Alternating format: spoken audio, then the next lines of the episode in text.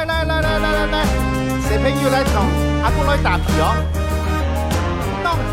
嗨，大家好，我是旭言，欢迎收听唯一与喜马拉雅联合制作播出的健康科普栏目《八点健康话》。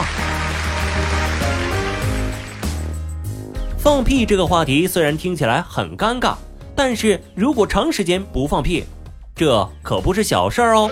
我们唯一平台上一名消化内科的医生最近给我做了一个科普，我猜测是不是我偷偷放屁被他发现了？他说放屁说明你还健康，顺道跟你讲讲屁的科普。那第一呢，我们要知道屁到底是从哪里来的。肠道排气俗称放屁。我们每天吃进去的各种食物，会在肠道细菌的分解下产生各种气体。这些被肠道细菌分解的气体，会和我们日常吞咽下去的空气一起从肛门排出，这就是我们俗称的放屁。所以放屁是一定的，并且女神都会天天放屁。第二一个，为啥有的屁特别臭？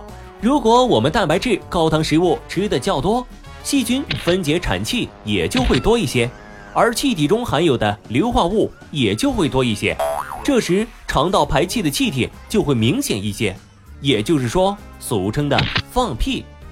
第三就是长时间不放屁，真的需要担心吗？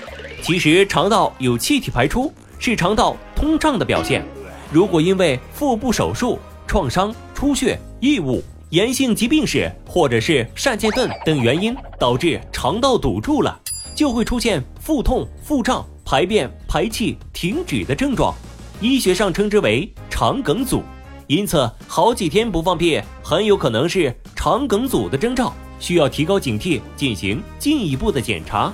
第四，出现以下症状，就需要警惕肠梗阻的发生了，持续几天没有排气排便。或者进行排气排便减少，同时伴有脐周的疼痛，出现这几种情况就要尽快去医院做检查。不要担心，肠梗阻的检查很简单，就是一个腹部立位平片而已。一般是肠梗阻的话都能发现。第五，肠梗阻该如何治疗呢？对于不完全性肠梗阻，一般可以保守治疗，通过禁食水。补充电解质等进行对症治疗，通常可以缓解病情。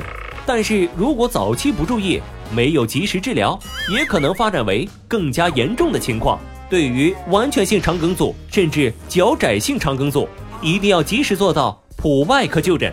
符合手术指征的，要及时进行手术治疗，不要置之不理，否则病情可能危及生命。所以痛快放屁，说明自己很健康。出现问题，记得赶紧上医院哦，不要耽误时间。但是如果不确定，也可以在我们的唯一平台上找一个医生先咨询咨询，再确定是否去医院。虽然放屁是屁大点小事儿，但是健康很重要哦。